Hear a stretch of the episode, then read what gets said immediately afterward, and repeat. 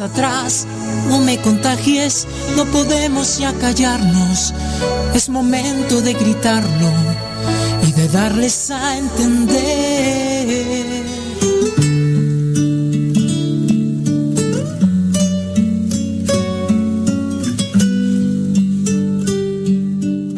Nada más no se vayan a dormir porque acaban de comer.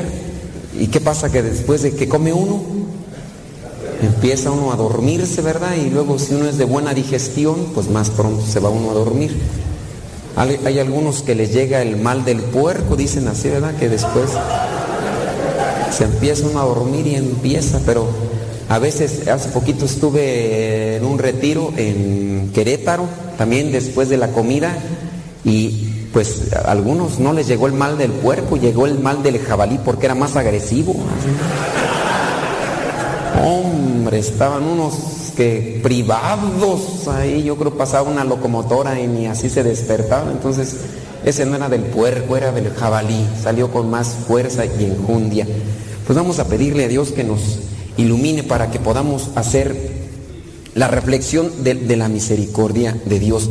A, a, nosotros nos va a ayudar mucho conocer más de Dios. A lo mejor algunos de ustedes por las caras que puedo, porque se, se nota, se nota en la cara eh, cuando nosotros estamos eh, con Dios y cuando no estamos con Dios. ¿verdad? Uno puede traer, sí, a veces muchas eh, cruces o, rosarios, y, y, no porque uno ande cargado de imágenes y de lo no quiere decir que uno ande está con Dios, ¿verdad? Porque sigue encargadito acá de rosarios y escapularios y apenas pasa una muchacha y luego, luego te volteas y dices, no, si andas con las cosas de Dios, pero en tu corazón no lo traes.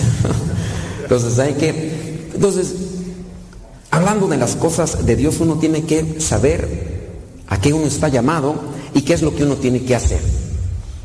Conocer a Dios. Conocer a Dios nos va a servir para podernos adentrar más a esto. Lamentablemente, y, que en la mayoría de nosotros, eh, porque pues muchos de ustedes no es que estén muy tiernitos, ¿verdad? están medio cascabeleados. Entonces, este, a la mayoría de nosotros nos han formado a una usanza antigua. ¿Y, y esto qué es? De que nos dieron una embarradita de fe. Eh, fuimos al catecismo, dos, tres cosas que nos enseñaron y ya estás listo para la primera comunión, ¿no? Y listo. Y con esas embarraditas y casi no íbamos a misa porque casi no nos llevaban o porque casi en nuestros ranchos, donde, de donde somos, celebraban una misa ya cada mes y el padre la celebraba en media hora y luego se ponía a hablar de otras cosas, menos de la fe, pues ¿qué aprendes, no? Y luego ya vas creciendo, si bien haces tu primera comunión y a veces queda en eso, primera y última, ¿ya? ¿Quién regresó? Yo sí regresaba a la misa, pero porque en la primera comunión me compraron mi traje, entonces yo andaba con mi tacuche, entonces pues para que se desgastara, ya cuando se desgastó ya no fui, ya, ya se había acabado el tacuchillo ese que me compraron, pero... Eh, ¿Sí? ¿Y qué aprendes? Pues no aprendes mucho y luego si te enseñan, pues se te pasa. ¿Por qué? Porque traes otros intereses. Entonces, muchos de nosotros nos quedamos con una imagen distorsionada de Dios.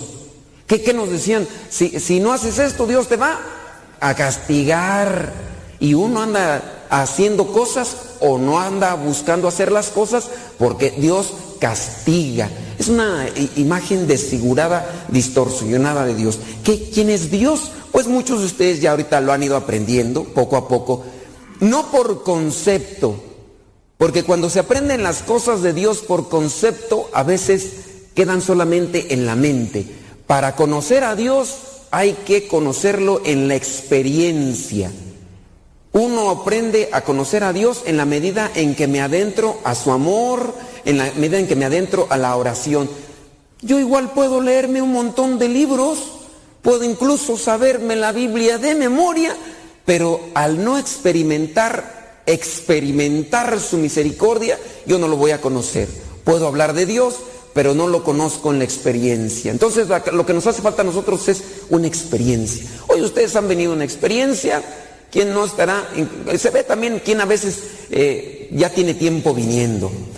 Y hay veces los que vienen, algunos que los, ah, digo no a ustedes, ¿verdad? pero en ocasiones la gente viene pues indispuesta, dices, pues esta persona no conoce mucho de Dios, porque cuando está uno, ya conoce uno a Dios, uno lo busca, y uno está atento, y uno busca. Pero también corre uno un riesgo. Cuando ya conoces a Dios mucho, de repente te llenas de conocimiento, te llenas de soberbia, y que dices, eso ya lo sé. Y como ya lo sé, que siga hablando. Yo acá metido en otras cosas. Entonces, uno también no solamente tiene que buscar el conocimiento, uno tiene que buscar la experiencia para que el corazón se despierte. En la medida en que el corazón se despierta y experimenta a Dios, entonces nosotros vamos a irlo buscando. Conocer a Dios, su misericordia.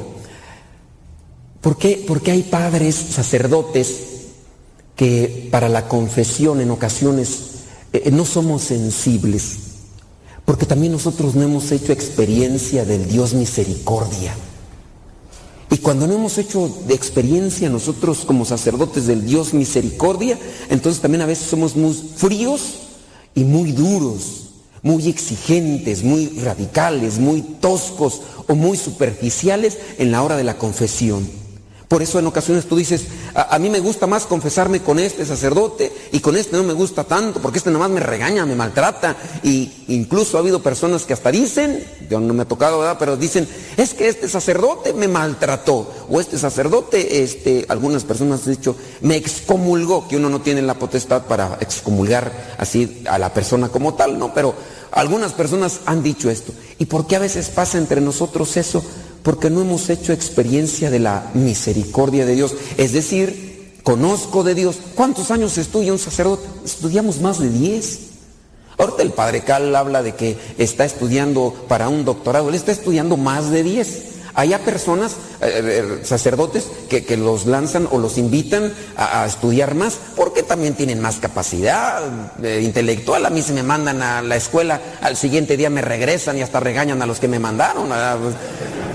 Es que hay gente que tiene la capacidad. Entré tarde al seminario, ya tenía 22 años, y entré tarde y entré con pura primaria. Eh, con pura primaria, y primaria de esa con siete. Y eso yo creo que porque le caía bien a la maestra, quién sabe. ¿eh? Entonces entré así, eh, necesitaba yo el estudio de secundaria y entonces fui y le pregunté, oiga, y para hacer un estudio, un, para el examen de secundaria, usted venga a estudiar aquí, le presentamos unas hojas, como unas 80 o 100 hojas, un examen de esos globales así. Pregunta, cuatro respuestas. Dije, me lo aviento, ¿qué? Pues qué. Y yo llegué, Señor, si quieres que sea padre, ayúdame. Daba la pregunta y dije, Ave María, dame puntería. Y miren, pues bendito sea Dios, el día lunes fui y yo nomás agarraba la hoja, ay Señor, si, si, tú me estás llamando para eso, porque yo ya tenía como un año y medio, ocho meses siendo misionero y como que sentía el, llamado, dije, Dios, si en verdad existes, manifiesta. Y pues sí, Dios tuvo misericordia de mí, y fue el lunes, y yo así, Ave María, dame puntería, Ave María. Y el día martes fui otra vez. Me dijeron, estudia el miércoles poquito porque el día jueves viene tercer año de secundaria y ahí va a estar más difícil. No, hombre, el miércoles ni estudié tampoco. Dije, no, pues ahí voy a ver si, en verdad Dios se manifiesta. Y sí se manifestó, con siete, pero se manifestó. Entonces el bueno no, el siete. Entonces el día viernes me dijeron que sí, pasé. Pero pregúntenme qué sé. Nah.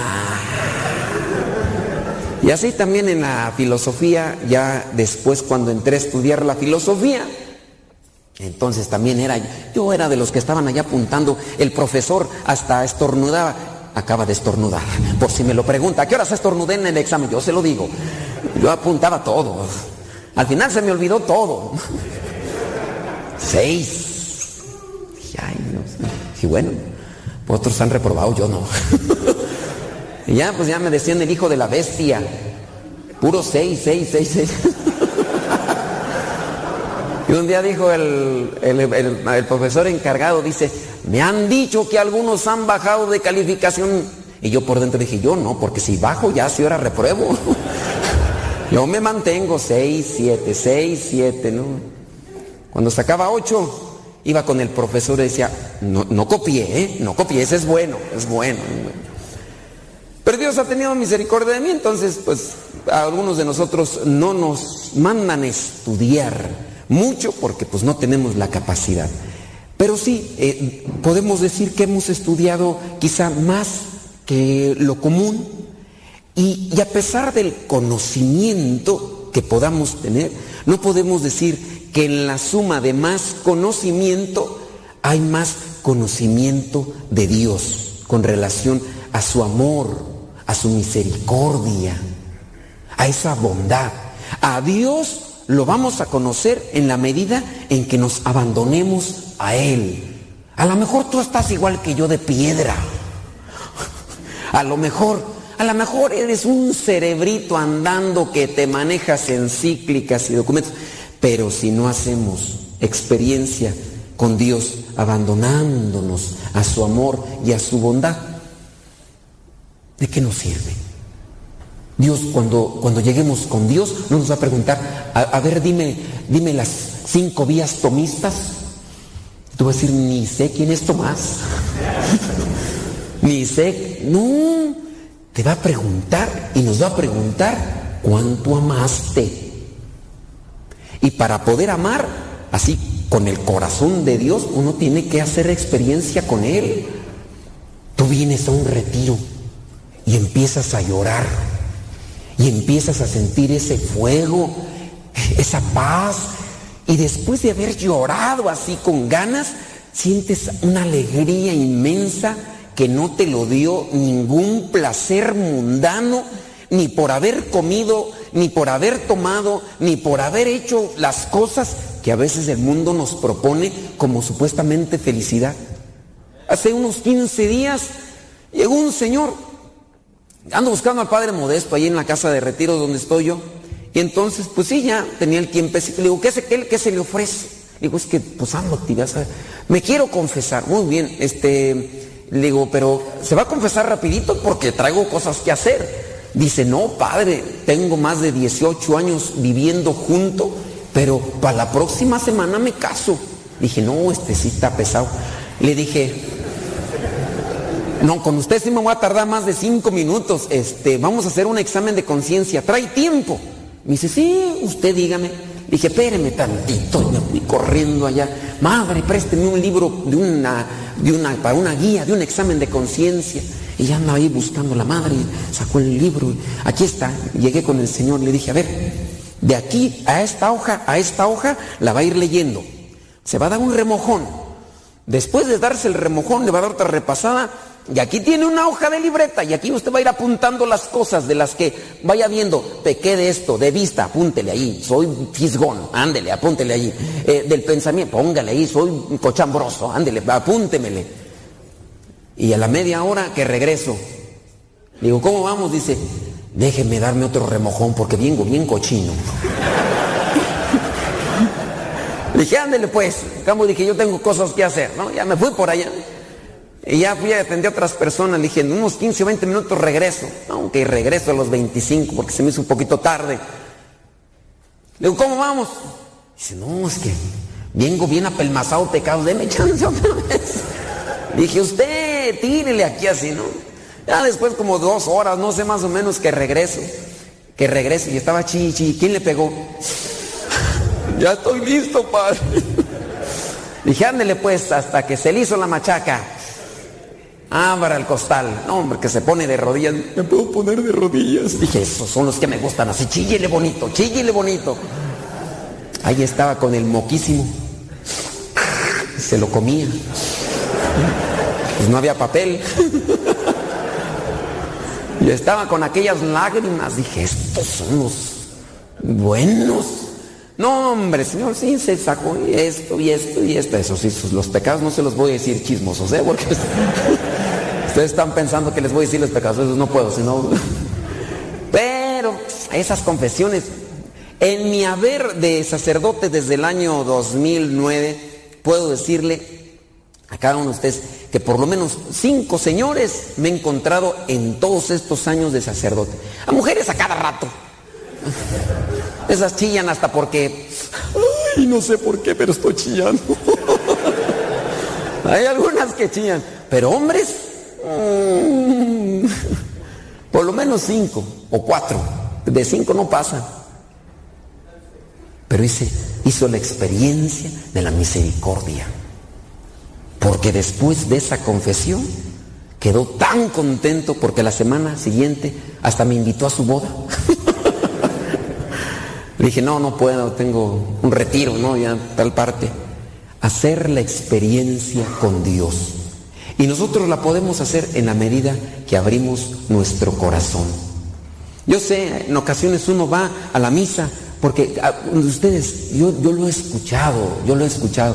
Hay veces que ustedes van a la misa más obligados que a fuerzas. Y ahí te lleva la señora, órale, a los que están aquí solteros, ahí está la mamá, órale, que tiene que ir. Y ya a veces para no estarle batallando ahí con el mosquito que está chilla acá cada rato, ya ahí vas y, ya participas, pero ya estás más indispuesto y por estar indispuesto ya no participas. Pero cuando te dispones, uff, agárrate. Me acuerdo de un, señor también, que la señora estaba dale y dale. Vamos a un retiro para matrimonios. Vamos a ir a un retiro para matrimonios. Y el viejo así, no voy. Y mientras más decía el Señor, no voy, la señora dice, vamos. Y ya que el Señor dijo, no, con esta no. Un día llegan ya los fulanos, los que andaban anotando, y dice, apúntame. Si no quiere ir, yo voy sola, pero es de matrimonios, no importa, para que le dé vergüenza a este infeliz. y ya se apuntó la señora y, salen los, estos, los matrimonios que andaban apuntando y entre el Señor como diablo, como perro con rabia, y entró. ¿Qué les dijiste? Ya di el dinero, aunque traguemos puros frijoles, pero ya lo di.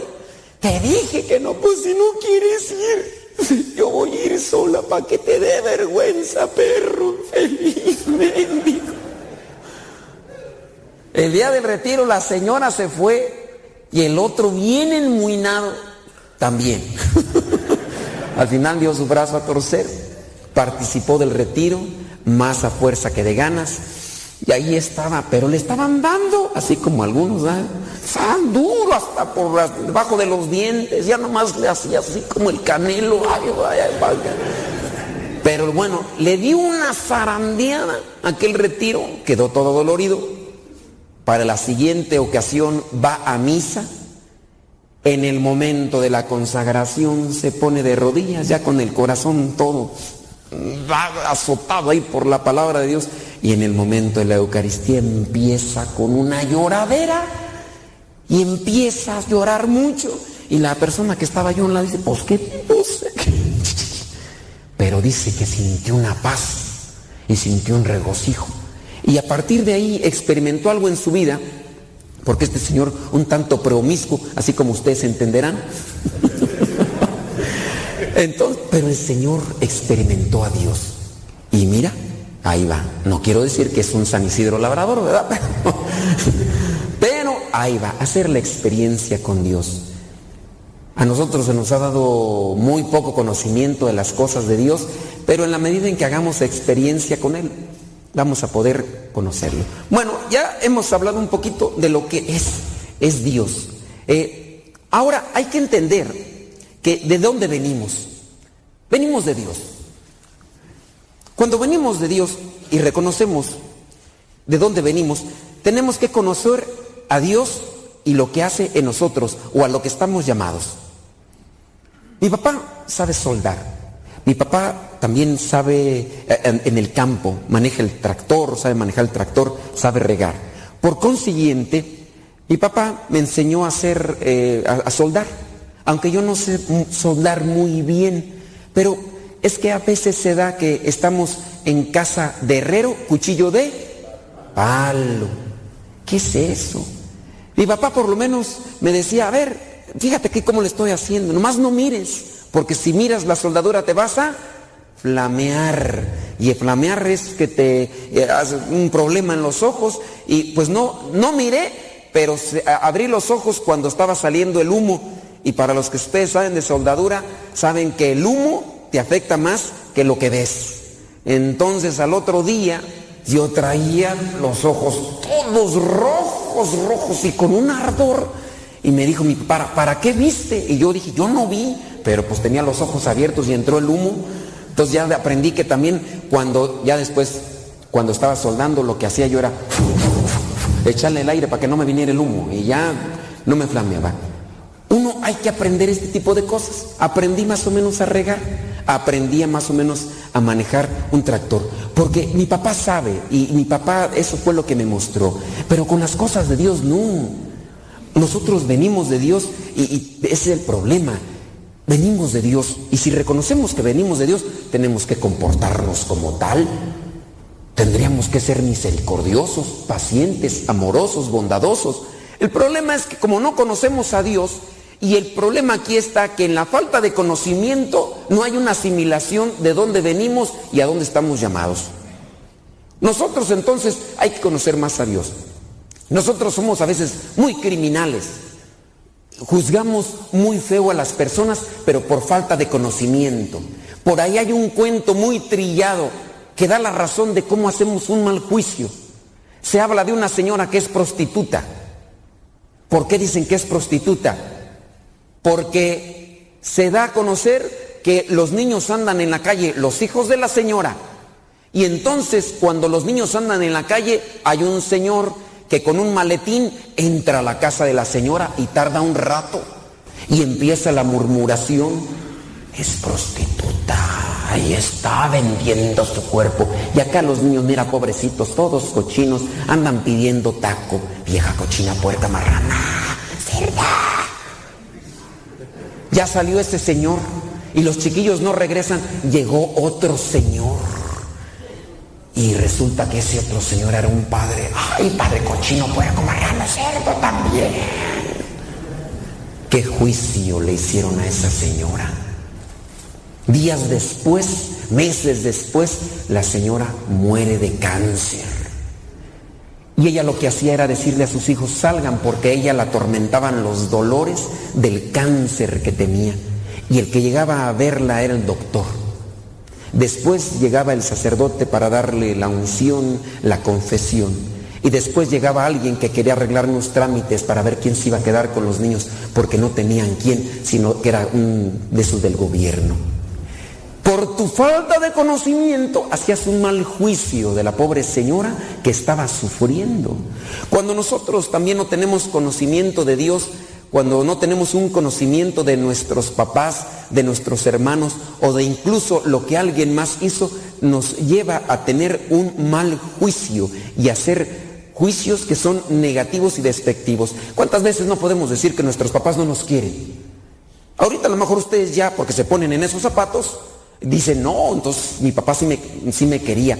Pero ¿cuántas de las veces cuando somos adolescentes o cuando estamos en la etapa de la juventud pensamos que hasta nuestros papás no nos quieren? Y no nos quieren porque nos exigen mucho. Y no nos quieren porque queremos que, quieren que trabajemos. Y no nos quieren porque a cada rato nos regañan porque estamos haciendo mal las cosas. Y uno muchas de las veces dice, mi papá o mi mamá no me quieren. Pero ya cuando ustedes están en ese papel entienden. Algunos. ¿Quién no, quién no vivirá todavía con un resentimiento?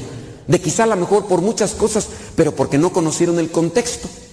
Eh, dígase el caso de un señor popular comediante que acaba de externar un testimonio. Resulta que el señor eh, prácticamente los abandonó en cierto modo. Se quedó con la idea que se generó este muchacho, pasa el tiempo, casi no le habla a su papá, la esposa con la que se casó le dice, no seas duro, háblale a tu papá. ¿Y por qué le voy a hablar? Ese desgraciado que nos abandonó y no sé qué y no sé qué. Y después pasa el tiempo, por cuestiones también de enfermedad, el mm, señor este tiene un acercamiento al papá, comienzan a platicar y comienza entonces a conocer el contexto del por qué el Señor se apartó de ellos y por lo cual se empieza a limpiar y a purificar una idea que tenía equivocada. Este señor de su papá. Se lo lleva a vivir con él, es un señor muy popular ahí en las redes sociales, comediante y demás, y conviven algunos meses y después de algunos meses al Señor le llegó una cuestión de infarto con todas sus enfermedades y murió. Y ahora este Señor vive con un arrepentimiento. ¿Por qué? Porque se quedó con una idea que se había hecho en la cabeza había juzgado por muchos años a su papá, lo exponía en redes sociales porque es popular, pero después cuando supo el contexto de una situación, lo perdonó, se reconciliaron. Pues lo mismo muchas veces a nosotros sucede con relación a Dios.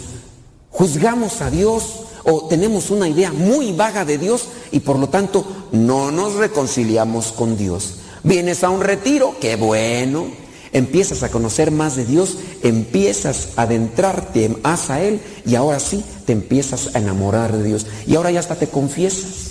Y ahora a lo mejor hasta ya te anima a hacer oración, lo que antes no hacías. Antes quizá a lo mejor no eras ateo, quizá a lo mejor eras un resentido, porque a lo mejor le habías o le habíamos pedido algo a Dios que no nos lo dio. Y no nos lo dio porque tal vez no porque no quería, sino porque a lo mejor era un capricho era algo que en nuestras vidas estábamos pidiendo y que no era conforme a lo que era el plan de Dios o la voluntad de Dios. Y por no conocerlo. Ayuda a venir a los retiros, sí, ayuda a venir a los retiros, pero con disposición. Ayuda a venir a los retiros siempre y cuando nuestro corazón también esté expectante. A ver qué nos quiere decir Dios. Escuchar, analizar, reflexionar de las cosas que puede estar diciendo el expositor, analizarlas en mi interior y tratar de decir, bueno, si hay alguna duda en su momento, preguntarla pero para conocer más a Dios entonces, y conozco a Dios, lo comprendo y me voy acercando a Él y me voy enamorando de Dios. Y así es como hay que ir también saliendo de esta situación. ¿De dónde venimos? De Dios. Dios es amor y Dios nos llama para que también amemos. Entonces hay que conocer más de estas cosas. Pero hablando de las cosas, pues creo que los textos bíblicos que hablan con relación a la misericordia. Ustedes ya hace rato estuvieron viendo por ahí una eh, de los textos magníficos de la misericordia, el Hijo pródigo. ¿Cuántas de las veces no hemos estado nosotros revolcándonos en el pecado? Y bien sabroso. Pero un día nos cayó el 20.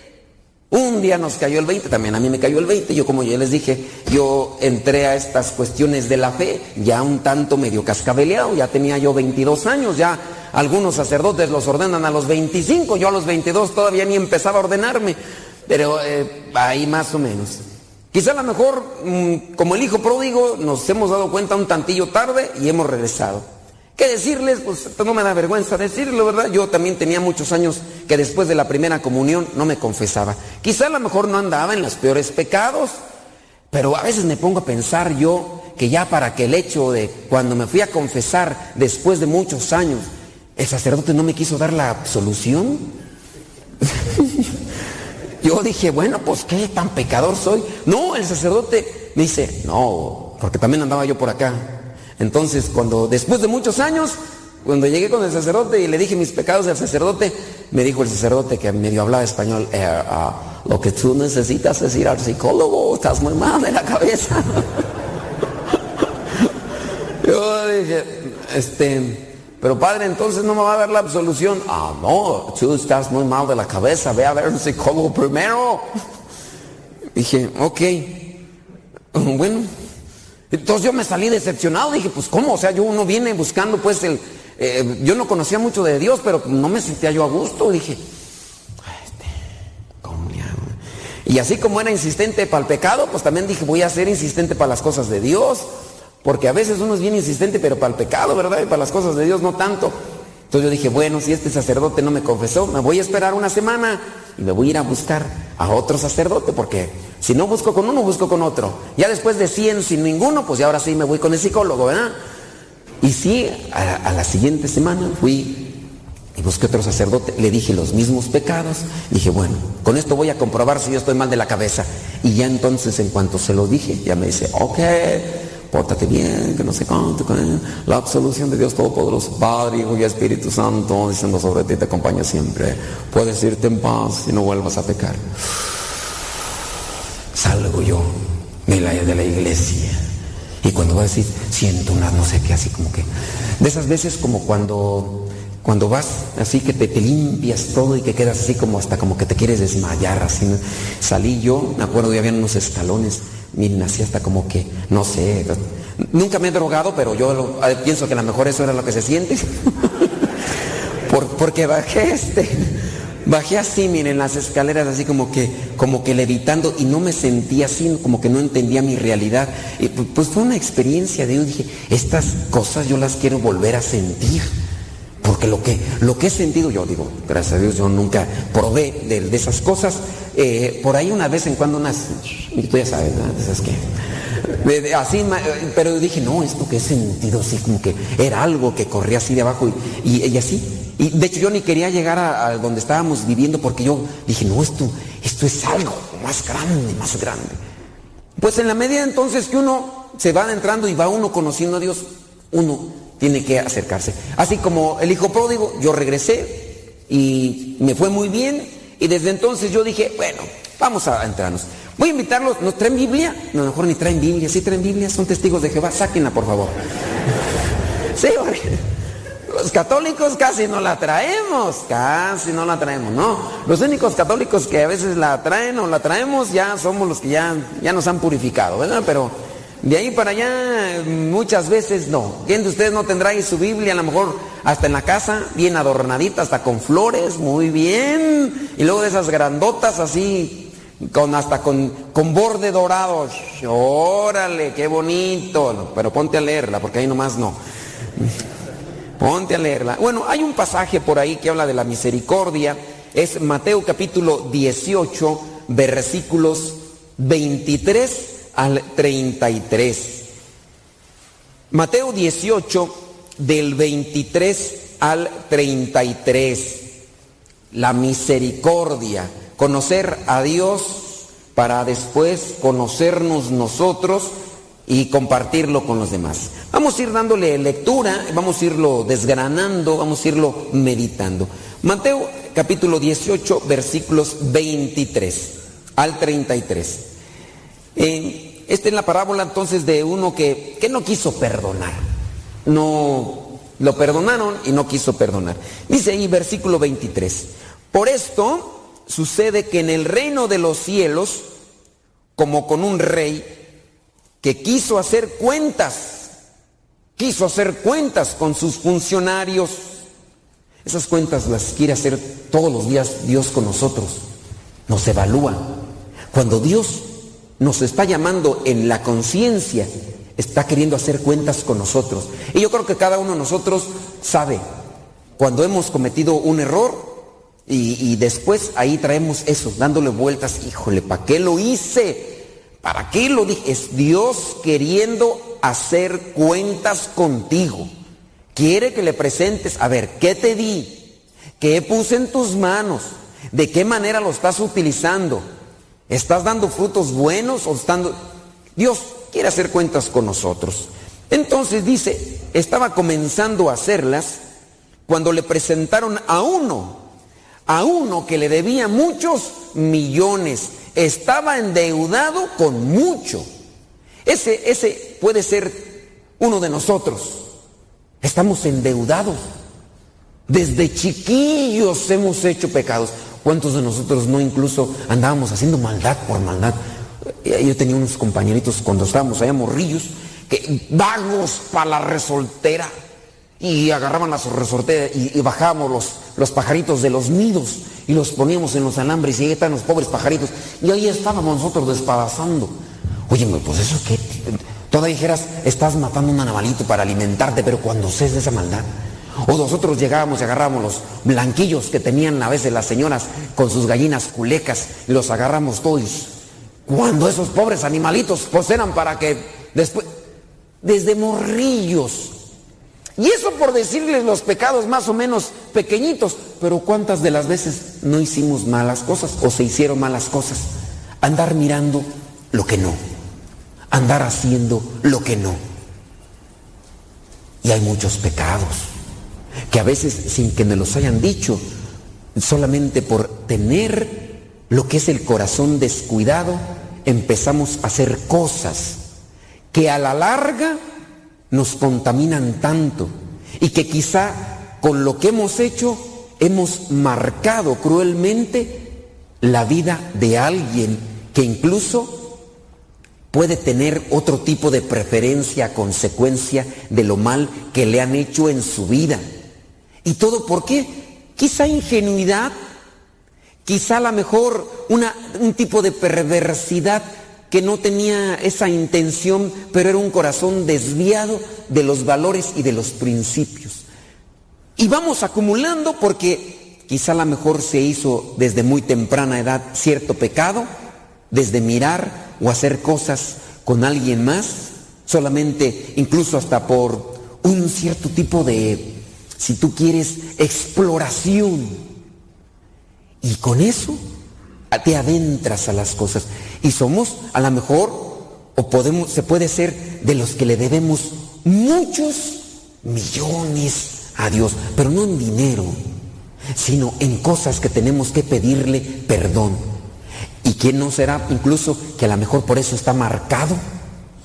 Porque lo que le hicieron en su vida lo ha dañado, lo ha lastimado y lo ha perjudicado. Incluso a lo mejor por eso no se puede acercar a veces a círculos familiares, porque inmediatamente es tipificado, es etiquetado por porque hizo mal. Quizá no hizo mal con intención, quizá hizo mal porque no tenía una buena orientación. Pues había uno que debía mucho, mucho. Versículo 25. Como aquel funcionario no tenía con qué pagar, ninguno de nosotros tiene con qué pagar. Ninguno. No puedo decir yo, ah, yo, yo hago esto y ya Dios me perdona. ¿Qué, ¿Qué, podemos hacer? Incluso podemos hacer un montón de, de cosas como apostolados. Yo incluso podría decir, voy a entregar mi vida. Yo también estaba como muchos de ustedes para acá, me trajeron a los 15 años a Gringolandia. Y me trajeron a los 15 años, a los 15 años yo ya a los 16 ya estaba trabajando en una maquiladora, ni siquiera me puse a estudiar inglés, que era lo más conveniente. Pero como era el mayor, pues mi familia también decía, pues trabajarle, porque no hay de otra. Y luego éramos seis en la casa, más mis papás. Entonces usted es el mayor a trabajarle y, y tenía que trabajarle. Entonces, hay muchas cosas que a veces de repente uno por ahí va haciendo y deshaciendo y todo lo demás. ¿Con qué paga uno? Yo tenía mis proyectos. Tenía mis proyectos. Yo decía, no, me estoy unos cuantos años en Estados Unidos, acumulo un capital, me compro una camioneta perrona, llantas altas, 4x4, le pongo lucecitas como árbol de Navidad. Voy a comprar unas bocinas marca Diablo a mi camioneta, pongo unos faros grandotes y voy a llegar al rancho.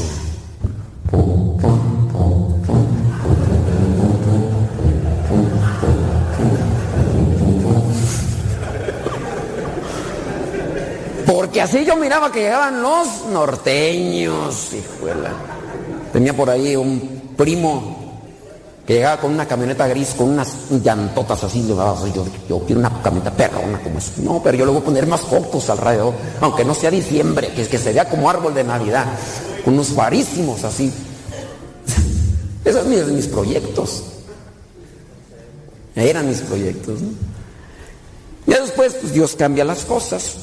Pero uno no tiene con qué pagarle a Dios ni en mi caso no tengo con qué pagar a Dios ni porque le haya entregado mi vida. Yo tenía esos proyectos, de familia, yo tenía esos proyectos de, cosas materiales y esto, pero un día Dios ya me, fue llamando y yo me fui disponiendo y yo ni siquiera con mi entrega podría decir, yo le puedo pagar a Dios con mi entrega por mis pecados. Ninguno tiene.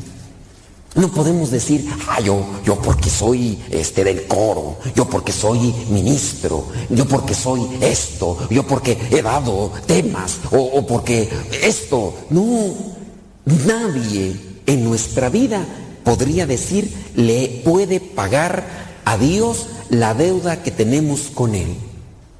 No se puede. Entonces, este funcionario que debía mucho, no tenía con qué pagar. El rey ordenó que lo vendieran como esclavo, junto con su esposa, sus hijos y todo lo que tenía para que quedara pagada la deuda. Iba a quedar como esclavo. había recibido una condena por su mucha deuda. Y esa condena pues en parte la tenemos nosotros con nuestros pecados, a pesar de que sí, ya nos hayamos convertido todo, pero ahí está. Pero viene algo que nos salva, es algo que nos ayuda. Ahí en el versículo 26 dice, el funcionario, este que debía mucho, tú y yo quizá, este funcionario se arrodilló delante del rey y le rogó. Lo que a nosotros nos salva y nos ayuda es ponernos de rodillas delante del rey, del rey de reyes. No, no, no lo que hago mucha gente a veces llega y, de los que me conocen o, dicen, ay, dichoso tú. O, hay veces que las personas piensan que porque tienen en la familia un hijo, este, ya entregado al sacerdote, por ejemplo, a mi mamá que a veces le dicen, ay, dichosa tú que ya tienes a alguien quien te pase al cielo. Dije, mm, a ver si paso yo. ¿Eh? Piensan que ya, ay, dichosos ustedes que tienen un, un sacerdote en la casa. Dije, ay compromiso que. Pero ya piensan que porque uno ya en, la, ya en la familia hay un sacerdote, piensan que usted, bueno, piensan que mi familia ya tiene pase directo a, la antesala del cielo. Digo, ay, que dije, nomás déjenme batizarle yo porque, por mis méritos no, por mi entrega tampoco, por pura misericordia a lo mejor sí. Pero ahí uno tiene que irle trabajando, ¿no? Ahí uno tiene que irle trabajando. Entonces, ponerse delante del rey. Hoy ya has venido en retiro, ponte delante del rey. Eh, vas a ir misa, ponte delante del rey y ruégale, ten misericordia de mí. Muchos de nosotros necesitamos purificarnos de nuestros pensamientos y de nuestro corazón para poder hacer las cosas bien, porque no actuamos bien y no hacemos bien las cosas porque nuestra mente y nuestro corazón están demasiado percudidos por el pecado.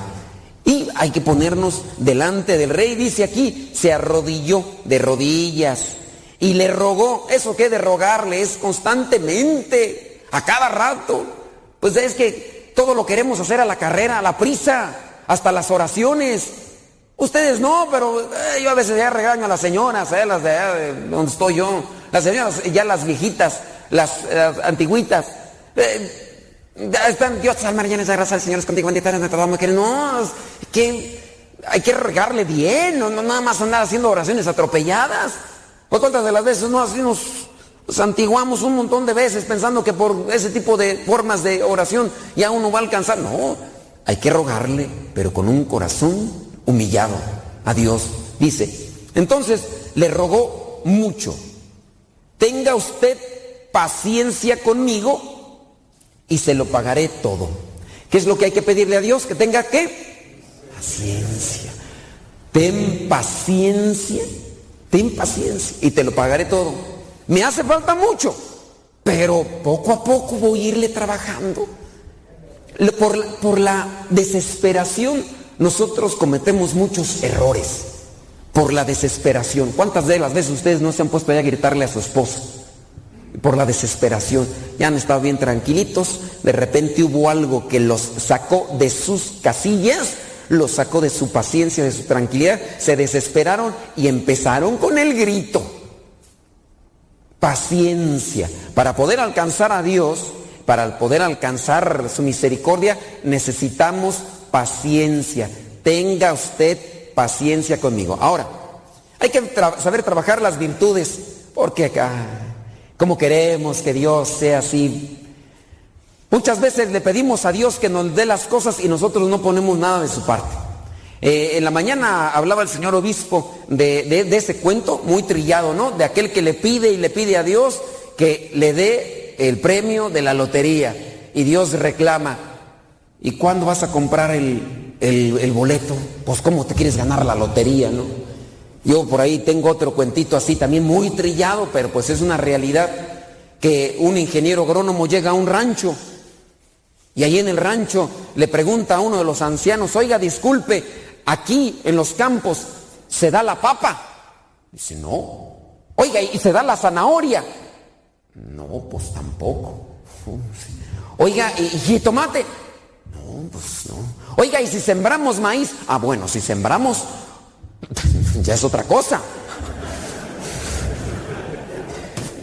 Si no siembras, dame señor jitomate, pues ponte a aquí está la semillita, hijo. Dame paciencia. Te puse a tu mujer.